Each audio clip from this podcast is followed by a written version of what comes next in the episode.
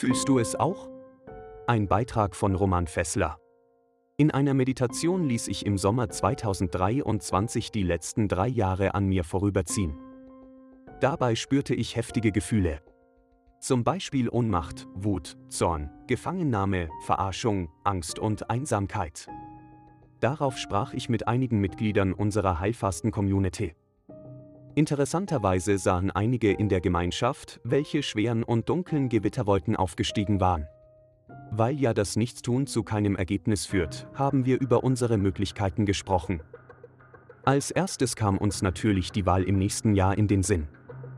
Nehmen wir an, die Österreicherinnen und Österreicher würden sich die letzten fünf Jahre Regierungsarbeit gemerkt haben. Könnte es sein, dass sie das Kreuz auf der Wahlkarte an der richtigen Stelle machen? Dann wurde viel darüber philosophiert. Mit einem Schlag wurde uns allen plötzlich klar, dass dies auch 2024 nicht passieren wird. Denn es wird wieder so viele Wahlzuckeln bis zur Nationalratswahl geben, dass die Systemwähler altbewährtes ankreuzen werden.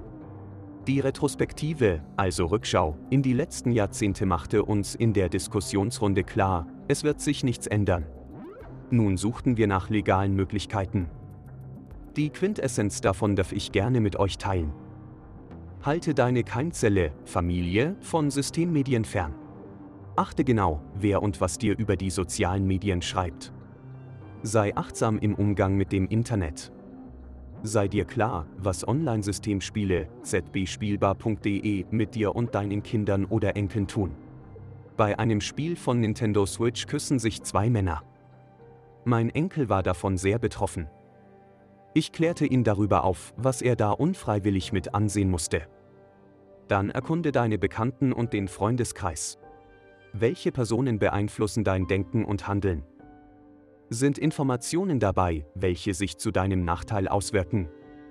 Macht es Sinn zu versuchen, jemanden auf den richtigen Weg zu bringen? Dann mache das.